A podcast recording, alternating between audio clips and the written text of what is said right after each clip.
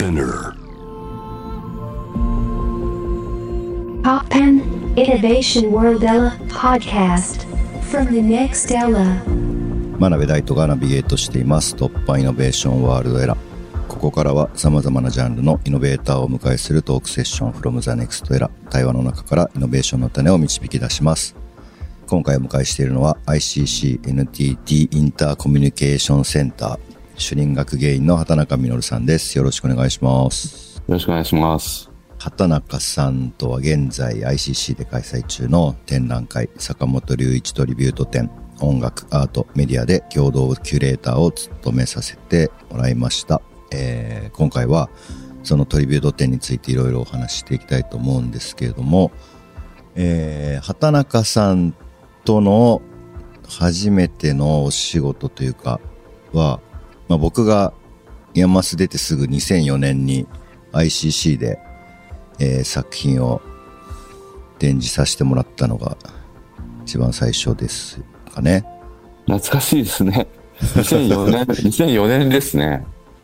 2004年です。もう20年ぐらい前ですね、恐ろしいこと。そうですね。2004年の4月、あの、ドア玉の展覧会だったから、年度の最初の展覧会だったんで、準備してるのは多分、今頃っていうかね、準備始めたのは24年の頭とか、下手すると、まあ、23年の今頃なんで、ちょうど20年ぐらいってことになりますね。20年もはい。付き合いが続いてるんですね、なんて。そうですね。あまあちょっと坂本さんの展示の話をする前に、メディアアート全般の話をちょっと軽くしたいなと思うんですけど、僕、 IAMAS行ったぐらい、だから2000年前後、まあ、この間もちょっと話しましたけど、結構日本の電子音楽シーンがあの盛り上がった時期があって、僕は多分そのシーンの影響を受けて IAMAS行ったっていうのがまあすごく大きいので、うんあの、直接的に影響を受けてるんですけど、ICC でやったメゴのイベントはい。のこととか、ちょっとその辺の話をまた、えー伺いたいんですけど、そうですね。ちょうどその頃、ICC で雑誌も刊行していて、機関の雑誌を出してたんですけど、そっちの方ではですね、例えばその佐々木敦さんですとか、そういうような方々が、新しい音楽についていろいろ書かれてたんですけども、そういう中で90年代の終わりぐらいに、やっぱりそういう、今でいうエレクトロニカだとか、テクノイズみたいな、そういう一連の音楽が出てきて、で、そういう中に、まあ、例えば、カールステン・ニコライだとか、うん。オバールだとかね、そういうような、はいあの、新しいコンピューター音楽の人たちがたくさん出てきたっていう、まあ、そういう時期とうん。重なってるんですよね。で、それで僕もその、そういう動向に合わせて、やっぱりメディアアートの中でその、うん、まあこう言っちゃうんだけど、日本のメディアアートって、ちょっとはい。そういう海外の動向からするとちょっと遅れてるんですよね。で、そういう情報が入ってこない。だから、メディアアートはどうしてもなんか、ドメスティックな感じで展開してたんですけど、ただやっぱりはい。アルスとか行ってみると、あの、メインじゃなくていろんなね、その催しがあって、そこではもうとにかくそういう音楽とかやたらやってるんですよ。で、アバンギャルドなものもたくさんあるし、だから、はい。その実際にアルスとか行くと、日本に伝わってるのってほんの一部で、その日本に取り入れやすいようなものがうん日本に伝わってメディアとなってるなっていう印象をすごい受けたのね。で、それで、んやっぱりその、こういう動向をその、こちらでもちょっと取り上げないといけないなと思って、例えば、うん。オバルになんか触発されたワークショップだったりとか、それこそはいメゴのイベントとか、そういうのをやり始めたのが90年代末ですね。で、それが、はい。あの、サウンドアート展とかにつな、2000年のね、えーそういう、うんうんうんあの、サウンドアートの展覧会につながっていくみたいな、そういう流れがあって、で、その中に、その当時のね、やっぱり真鍋さんとか学生、うんその学生だった人たちがたくさんこう、あの、いて、はい。まあそれによって、なんていうのかな、そのシーンがだいぶ熱くなったっていうのが確かですよね。層が熱いっていうかね。うん。えっと、サウンドアート展は僕も多分見に、池田さんのやつ見に行ってて、で、まあそれも本当2000年とかですよね、多分ね。そうです。サウンドアー。ト展ね。2000年の1僕だ月かな？うん。いや、それも、やっぱり、ヒップホップとかばっかり聞いてたような 学生だったので、結構池田さんのとか、うん。しかもまあ、無教音室で聴いて、うん。もう全然今まで聴いてた音楽とも質も違うし、まあそれも結構衝撃受けて、僕の中では多分、あの、大きい出来事だったんですけど、ICC の無響音室が。うん。で、それと同時に、多分同世代、まあ近い世代の人たちが、うん。結構ね、エバラ君とか徳井君とか、そうですね。だから、そこはなんか、 IAMAS っていうことだけじゃなくて、割と広い範囲でその音楽をやってた人たちが、そういう動向に着目し始めたっていうかな。で、そういう中にそれこそ徳井くん、エバラくんや、あとはね、その IAMAS で言えば、現ダムタイプの古舘くんとかね、そういう人たちがたくさんいてね、それで、うんうん。あの、場所もあったんだね、なんかね、そういうことをやる場所も結構あって、えー自主的に企画を始めたりとかして、なんかそういう、うん。もちろん、こう、ICC で見たみたいな、聞いたみたいなのもあったと思うんですけど、なんかこう、はい自分たちで作った動向っていうこともすごく大きいような気がしますね。うん。で、そういう意味で言うと、その、同時代にね、そういう時代に、はい。やっぱり坂本さんもそういう音楽に興味を持ち始めて、うん。それ以前とのシフトチェンジを行ったっていうのは、やっぱり2000年代そうだったような気がするんですね。スケッチショーとかもね、そういう感じでしたけど。そうそうそうそう。細野さんもそういうレーベルを始めたりとかね、みんなだからうん。新しい動向だっていうふうに捉えてて、つまり2000年代に入って、特に電子音楽のシーンがだいぶ変わったなっていうのは、日本でもそういうふうに認識されてって、メジャーな音楽もどんどん変わっていったのが2000年代だから、だから2000年代って結構そういう意味ではテクノみたいなものに対する変化が大きい年だあの、大きいディケードだったかもしれないですね。だだから本当、そうメディアアートとかサウンドアートのシーンだけじゃなくて、もう割とど真ん中のエンタメの人たち、エンタメというか音楽のうんポップミュージックの人たちもまあ影響を受けて、例えばアコが沢井くんと一緒に出したやつなんかもそうですね。かなと思う懐かしい。うん。思いますし、だからなんかそうですね、2000年代はそういうのがあって、2010年代っていうのはどういう感じなんですかね。まあ、ライゾマは割とうんもうそ、そこにがっつり参加している時期だったと思いますけど。そうですね。ななんか、に2010年代は、それこそ、そういった時代を経て、みんなが自立していく時期でしょ ね、だから、その、ライゾマはさ、パフュームとか、渋谷慶一郎もインスタレーションとかやり始めてね、池上さんとかのチームでいろいろやり始めたりとか、まあもちろんそれ2000年代からだけど、2000年代の後半ぐらいから、徐々にその、自分たちのソロアーティストというか、アーティストとして自立していく過程っていうかな。で、実際にその、ちゃんと名を成していくわけでしょ。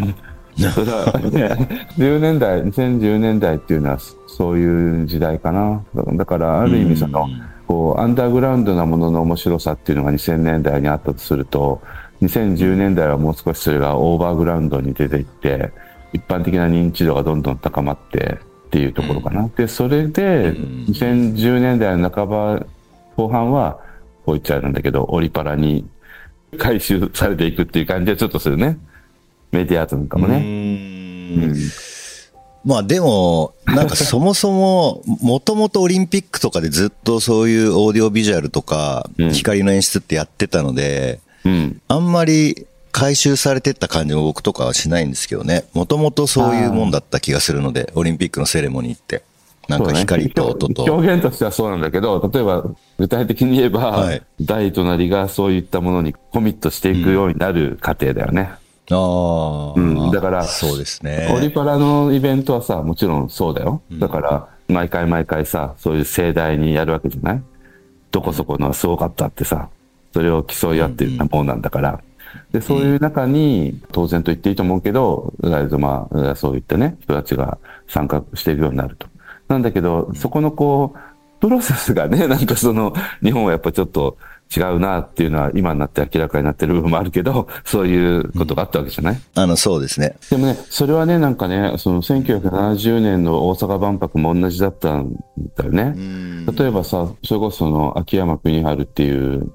もう亡くなっちゃったけど、音楽評論家なんかさ、その万博のおかげでね、みんなそのテクノロジーを忌避するようになっちゃったと。うんテクノロジーを避けるようになってしまったと。その万博はやっぱり、うん今言ったような話でさ、国絡みのことがあって、アーティスト自体も自己批判したりとか、いろいろあったと。で、そういう中でもうテクノロジーはもううんざりみたいなね、そういう感じになっちゃって、その日本ではね、そのコンピューター音楽とかテクノロジー音楽がすごい遅れちゃったんだって言ってるわけ。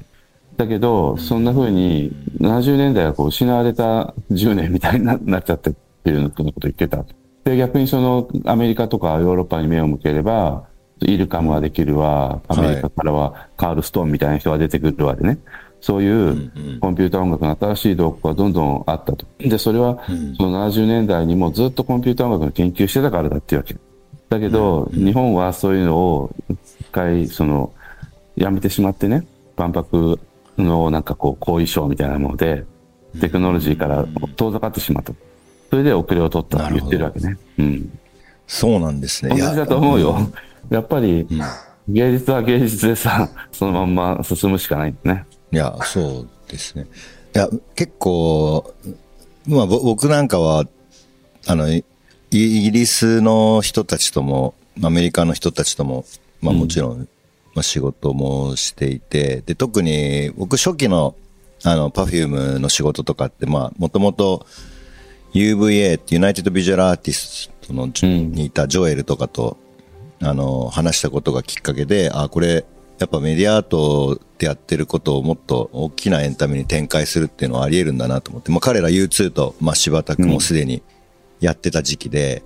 でやっぱそのスケールしないとできないことも、まああるなっていうのは正直思ったんですよね。だから広告も、あのセナのプロジェクトとか、はいはい。僕が担当したのはその光のその鈴鹿サーキット実寸でセナが走った あの奇跡を見せるみたいなプロジェクトがまあ2013年にあってでサウンドアーティストの沢井くんはスピーカーを設置してセナの音を出すっていうのをやってて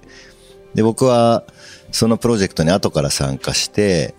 光のインスタレーションとして奇跡を見せたらいいんじゃないかみたいなうん。提案をして、まあ、取り入れてもらったんですけど、なんかあれとかはまあ広告のプロジェクトでアートプロジェクトじゃないですけど、うん。でもやっぱあのスケールでやる意味というか面白さもあったなっていう。で、エンタメもやっぱオリンピックとか大きなショーでしかできないような、うんまあだからそれはもうもはやアートとしてやってはいないですけど、うん。結構そうん。ちょっと今の話聞いてると、セナのやつとかだって、これはアート作品だって言ってもいいと思うんだよね。で、そうするとさ、広告の仕事なんだけどさ、広告としてアート作品作ったって言ってもさ、いや、むしろそっちの方がかっこいいんじゃないかって思ったりするんだけど、なんか広告の仕事って言っちゃうじゃない、いや、もちろんそれは代理店なり、そのクライアントの判断もちろんあるから、致し方ないと思うけど、なんかね、クライアントもさ、広告なんだけど、そのためにアート作ったっていう方がさ、なんかかっこいいような気がするまあ。そういうふうにね、言ったらいいなとも思いますけどね。ねいや、そういった方がきっとかっこいいと思いますよ。うんやっぱアーティスト、そこに参加したアーティストたちがね、もうちょっとフィーチャーされるようになってもいいんじゃないかなっていうのは、うんまあ、だいぶそういう風になってきた気はするんですけど、そうだね。昔に比まあやっぱりべると。、どうしてもね、その代理店とかが入るとってこう今言っちゃっていいのかわかんないけど、そのプランナーとかさ、んそういう人たちがいて、まあそういうところで出来上がってくるものでもあるから、なかなか難しいかもしれないそうですね。うん。やっぱりなんかそれを、アート作品をそのために作って、サーキット台のインスタレーションなわけじゃない？つまり。うんうんうん。ね。で、そんなのもできないんだからさ、なかなかさ。そういうものを、ねうん、アートワークとしてやったっていうことが、方が、誇れるような気がするね。うん。そうですね。いや、でもなんかそういう風にも一部なっていくんじゃないかなっていう。うんうん。いや、そうなっていくといいなと思いますよね、やっぱりね。うん。突破イノベーションワールドエラー、学べ大とがナビゲートしています。今回の From the Next Era は ICC-NTT インターコミュニケーションセンター主任学芸員の畑中実さんをお迎えしています。後半は畑中実さんが今活躍されているステージの扉を開いた突破ストーリーなどを伺っていきます。だいぶ全然前置きが長くなってしまいましたけど、それでまあ、坂本さんの展示の件は、ICC と坂本さんの関係っていうのはもうすごく長いですよね。そうですね。だから、あの、それこそ、坂本さんはその新しいテクノロジー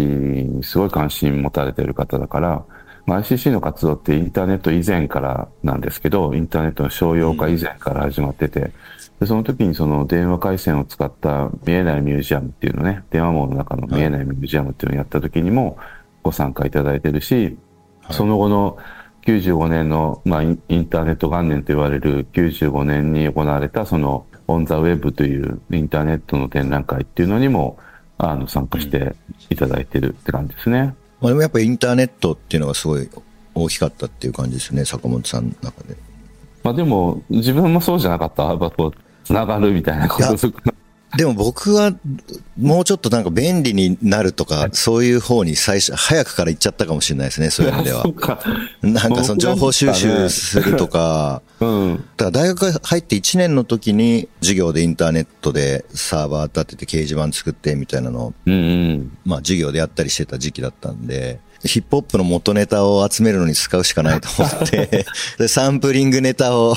なんか集めるための掲示板みたいの作ったりとか、はいはいはいはい。で、まあ、と自分がやってるよりも大きいものができたのですぐに、あの、存在を知ったので、まあ、そっち側にコントリビュートするようになっていっちゃいましたけど、うん。そうですね。で、それで、まあ、インターネットライブみたいなのをやったりとかもね、すごく早かったし、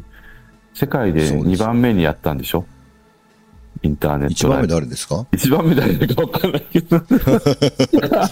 一番目ストーンズって言ってました。あ、本当に？そうですね。そっか。ストーンズなんだ。うーんおおーそっか。一番目がストーンズ、えー2番目が坂本さんのうん、B&L でしたっけ？あのみんなで参加する原田さんとね、原田大三郎さんとやったやつが、うん、うん。世界で2番2目なんだ番目。。うん。で、2010年に入って、なんかよりインスタレーションとかになっていくっていうイメージですか？まあでも2000年代の、そうですね。高さんだから、高谷さんとやってるの2007年とかですもんね。そうそうそう。だから、ライフを。2000えっと、1999年か、あの、オペラのライフが。あって、はい。で、その時にそそれこそインターネットを使ったりして、で、なおかつその、遅延をその、均質にする技術なんかを使ったりするのね。遅延ってこう、進捗するでしょ？あの、伸伸縮するでしょ？はい。なんで、その遅延を一定にする技術とかを使って、なんか、作曲に取り入れるとかそういうことをやってる。で、その、オペラをインスタレーションにしようっていうアイデアが、どこからどういうふうに発展したのかちょっと今定かではないんですが、2007年に、あの、ワイカムでね、あの、山口情報芸術センターで、その、ライフというオペラがインスタレーション版になるという。で、それを一緒に作ったのが、高谷史郎さんですよね。まあ、それで僕はあの、お手伝いで高谷さんの下で映像のプログラムを、まあ、やってたので、まあ、それがきっかけで、坂本さんとは、はい、うん。出会ってるんですけど、うん。でもやっぱりそういう、なんですか？その始まりがあって終わりがあるみたいなフォーマットから解放されたっていうのが、まあ、一つは大きかったんだろうなっていうのが、そうですよまあ、本人の、まあ、インタビューうもんそういうこと言ってましたけど、やっぱ、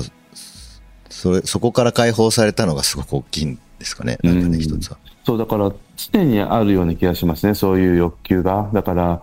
その、絵を描くように音楽を作れたらとか、そういうすごくこうテクノロジカルで未来的な音楽へのイメージがあって、その中の一つにうん、始まりも終わりもない音楽とかさ、そういうアイデアがあったような気がしますね。まあもちろん、ブライアン・イーノっていう、あの、先達がいるんだけども、あの、うんそういう分野ではね。なんだけど、やっぱりその、いいのがある種、こう、アンビエントっていう形で、その、聞いてもいいし、聞かなくてもいいみたいな、消極的聴取みたいな方向に向かってたのに対して、やっぱりなんか坂本さんは、なんだかんだ言っても音楽家だなっていう気がするね。うんだからこう、すごくこう、まあ、聞かせるってわけじゃないけれども、やっぱりこう、音楽であり、何かしらのメッセージがあり、みたいなことはずっと一貫してるのかなっていう気がしますけど。音やはい音楽のビジュアライズですね。で、それが、その、その方向っていうのは、例えば、今回も展示してるけれども、あの、センシングストリームズっていうね、そ一緒に作ったうん作品だったりするわけでしょ、で、あれはやっぱりその映像と音楽の組み合わせというのとはちょっと違ってると思うんだけど、そこはどんな感じで作られていったんでしょうかね。音も映像も同じデータから、まあ、生成してるっていうのが、普段だと音楽があって映像つけるとか、映像があって音楽つけるみたいな、なんかちょっとどっちが先みたいなのあるじゃないですか。うんうん。で、まあ、オーディオビジュアルとかだと、まあ、普通にソフトウェアを作って、それで音も映像も両方生成するみたいなのって、まあ、うん古くからやられてますけど、多うん分、坂本さんのプロジェクトでは、まあ初めてかどうかはちょっとわからないですけど、あんまりなかったんですかね。その音と映像の、が同じデータから生成される。で、しかもそれがまあうん目に見えないもので、うんうん、で、まあ、課長、可視化課長化するっていうことを、うんまあ、やると。まあ、あの、もともとはその、札幌国際芸術祭のうん。都市と自然っていうテーマの、まあ、展覧会の中で、まあ、自然の、に関するフォレストシンフォニー、その木の活動を音楽に変換するみたいな、森の活動をうん。ハードウェアとソフトウェアで音楽に変換するっていうのはやられてて、うん。で、まあ、都市っていうテーマで何をやろうかっていう話の中から、まあ、電磁波を扱うのがいいんじゃないかっていう、まずその情報を扱うというか、まあ、身の回りにあるけれども、まあ、見えてない、まあ、インフラである電磁波を扱うっていうのが、僕もそういうこと当時興味あったし、坂本さんも興味があったので、割となんかそれをやろうっていうのは、なんか結構すぐ決まったんですよね。うん。で、なんまあ、最近結局そその辺はあの制作して発表するまでは至ってないですけどやっぱその動物が見る目とか、ああの、見てる世界とか虫が見てる世界とか、うん。まあなんかそういう次のバージョン作ろうよみたいな感じの話とかはしていて、まあうんインスタレーションのプランとかもまああのあったんですけど、うん。まあコロナの最中だったっていうこともあって、結局、まあセンシングストリームスのアップデートをちょこちょこ続けてるっていう感じですよね。そうですね。だから、高谷さんとのコラボレーションって、やっぱり、うん、割とずっと続いてるものだし、ある種こう、決まったユニットのようにも見えるものだったけれども、うん、高谷さんは映像、えーうん坂本さんは音楽。なんだけど、うんなんかその、ダイトとのプロジェクトっていうのは、その、実現してないものを含めて、こう、いろいろ聞いてみると、映像プラス音楽じゃないね。うん。ね、音とさ、映像イコールみたいなさ、ちょっと発想が高谷さんとのプロジェクトと違うなという印象があると。うんあんまりこう、そこを深めることがちょっと、うん、叶わなかったなっていう気がしているんだよね。いや、それこそその、うーん、僕も原稿の中にも書いたりするけど、じゃあ音楽って人間の聞くためだけに作るものですかみたいなこう質問したことがあるんですけど、そうするとやっぱ坂本さんは、あの、うん、これ、これからはそうじゃなくて人間だけのために作るんじゃないかもしれないとかって言ったりしてね、うん。そうすると人が聴けない音楽とかさ、あとはその、それこそ宇宙に向けて流す音楽でもいいんだけどさ、なんかそういう脱人間中心的なね、人間のために音楽があるんじゃなくて、もしかすると、究極的にはじゃあ人類がこういなくなったとして、その人類じゃないもののためにずっと音楽が鳴っていることだってあるかもしれないし、そういう意味では、ああいうオーディオビジュアルなインスタレーション、設置音楽という以上に何かインスタレーションの可能性っていうのはあったのかもしれないなってすごく思ってるわけ。うん。昆虫が見るとか、昆虫が聴く音楽で何でもいいんだけどさ、あの、はい。いろんなその音楽のあり方っていうものをまだまだ探求できたかもしれないなと思っていて、で、その時のパートナーはもしかしたら大東だったかもなっていうね、うん。って感じも受けたのね。そうん。なんかその、ユクスキュルとか、うん。そういうそう生物から見た世界、なんかその辺の資料を、あの、うんエドウィンっていう、鶏とか豚とか羊が見る世界を見るメガネ、作品作ってる、エドウィン・シュロスバーグ。ケネディ大使の旦那さん。ああ、そうなんですか。ああ、うんうん。で、まあその資料、あのー、坂本さんとも、その動物の見る世界をテーマにした作品っていうので、まあセンシングストリームスの次のバージョン作るっていう議論の中で、まあその資料とかを見てて、まさにうん。なんかこういうことだよねとかって、そうですね、話してて、多分、うん。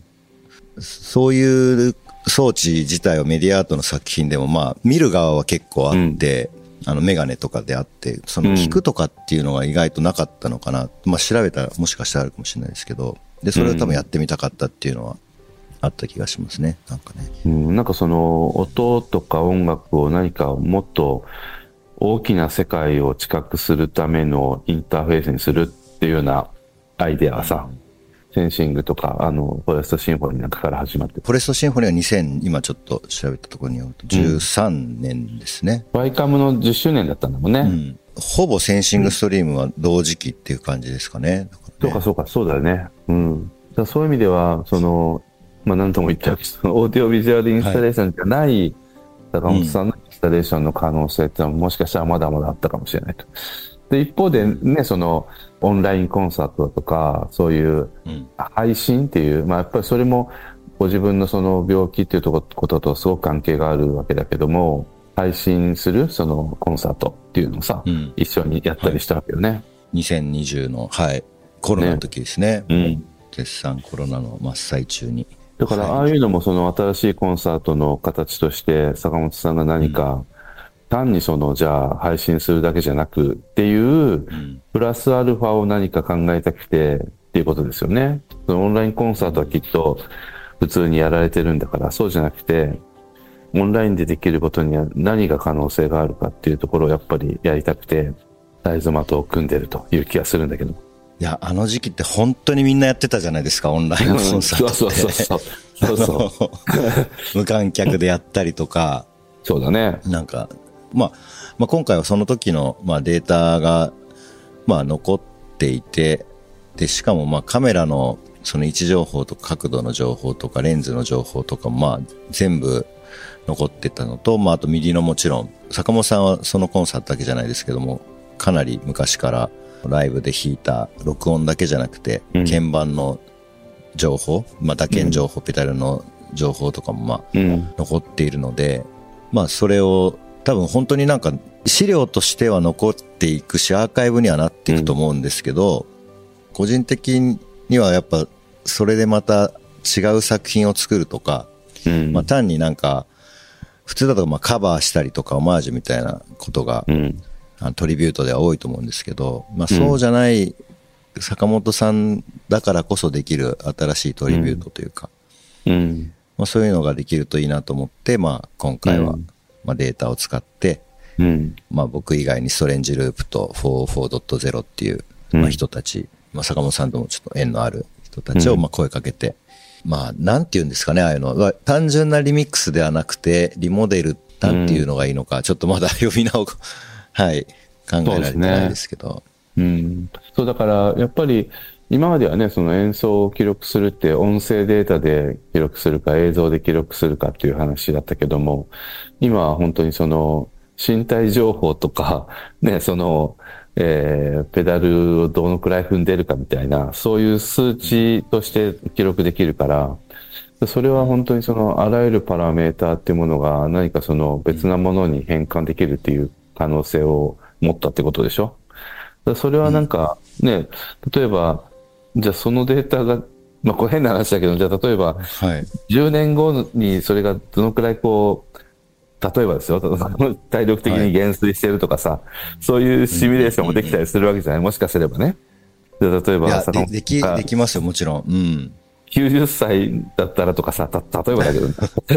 そういうようなことも可能になる想像力を生み出すわけじゃないですか、そういうデータがね。うん。だからそこに意味があるような気がします。それをやることがいいかどうかっていうのはね、それこそバーチャル美空ひばりに山下達郎が怒ったみたいな話があるわけだからね。そういう問題もあるしさ。そういうことをやることが、あの、いかがなものかっていうのももちろんあるんだけど、でも、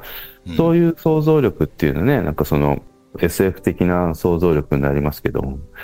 何歳の坂本さんみたいなさ、あくまでも空想の世界だけども、そういうシミュレーションが可能になる。まあ、そういう面白さもあるかもしれないし、そのデータ、そういう記録から引き出されるいろんな可能性っていうのもね、いろいろ生まれたっていうのは大きいことだと思いますけどね。ねあとミ、 MIDI のデータっていうのが、ここ、まあ、あれ80年代の頭ぐらいにできたフォーマットだと思うんですけど、フォーマットなんですけど、まあ、今、まあ、そのまま使えるじゃないですか。で、今、うんうんまだ現役で使ってるデータっていうのも、なんか、うんなんかすごく大きい気がするんですよね。なんかカメラの撮影データとかって意外と、ちょっと前のものだともう古すぎたりするじゃないですか。うんうん。で、マイクと音声データと MIDI は、うんやっぱそんなに進化してないので、うんまあシンプルだからじゃない？だって本当にその数値とさ、ノートとさ、音程を合わせればいいだけだからね。結びつければいい。そうですね。だから、ピアノっていう楽器だから、もちろんできる、あの、保存の、まあ、すごくシンプルだね。方法だと思うんですけど、うんうん。新しい、あの、ピアノだともっと解像度を細かく、あの、ね。録音できるものもね、出てきてますけど、うん。でも最終的な音声データがちゃんと残ってたら、まあ、いずれ、まあ、その、ミリデータみたいなものをね、音声データから作るとか、うん。まあ、実際のピアノで、ミリデータを自動演奏ピアノで鳴らすときって、まあ、かなり微調整が必要なんですけど、ピアノによって全然鳴り方が違うので。うん。でもまあ、その音声、元の音声にどれだけ似せるかみたいなこととかも、まあ、そんな複雑なことやらなくても、うん多分ソフトウェアでも解決できる問題だと思うので、うん。だから、すごい貴重なデータがたくさん残ってるので、うんうん。いろんな形で、これからもね、坂本さんの演奏を見たり、関連する作品が世の中で見られるといいなっていうのは、うん。なんか思いますね。坂本隆一トリビュート展、音楽、アート、メディアは ICC、NTT インターコミュニケーションセンターで3月10日日曜日まで開催中です。詳しくはオフィシャルウェブサイトでご確認ください。さて、いろいろお話を伺ってきましたが、最後に様々な壁を突破してきた畑中実さんが今活躍しているステージの扉を開いた突破ストーリーを教えてください。僕はあんまりこう悩んだりするタイプじゃないないし、落ち込んだりもしないんですけど、高校生の頃やっぱすごくね、こう、落ち込んだ時があったんですよね。這い上がれないんじゃないかっていうぐらい落ち込んだ時があって。えで、その時に結構もう何ヶ月かずっと塞ぎ込んでたんですよ、なぜか。で、その年ちょっと不思議な病気にかかって、夏中ずっと熱が下がんないみたいな変な病気にかかったことがあって、はい。で、その後ずっとこう、なんか塞いでたんですけど、ある時、なんかその、あるアルバムを聴いたら、それがすっかり晴れたっていう、ちょっと奇跡的な音楽があって、それもずっと僕の中で忘れられないんですけど、それがその、エルベス・コステロので、エルベス・コステロジ・アトラクションズっていうグループのパンチ・ザ・クロックってアルバムだったんですけど、その中でも特にですね、エルベス・コステロが歌ってるんだけど、もともとロバート・ワイアットっていう人が歌ってた曲なんだけど、シップ・ビルディングっていう曲があって、それを聞いてね、それは途中そのチェット・ベイカーっていう、まあ、すごく有名なトランペッターが、はい。ソロを吹いてるんだけど、そのトランペットのソロを聞いたら、悩みが飛んでったみたいな、なんかそういうことがあって、それはね、ずっと僕の中で忘れられないんですよね。なんで、はい。エルビス・コステロジ・アトラクションズのシップビルディングっていう曲をかけてもらいたいと思います。はい。ありがとうございます。いえいえ、こちらこそありがとうございました。from the next era ICC で開催中の坂本隆一トリビュート展のキュレーター畑中実さんをお迎えしました。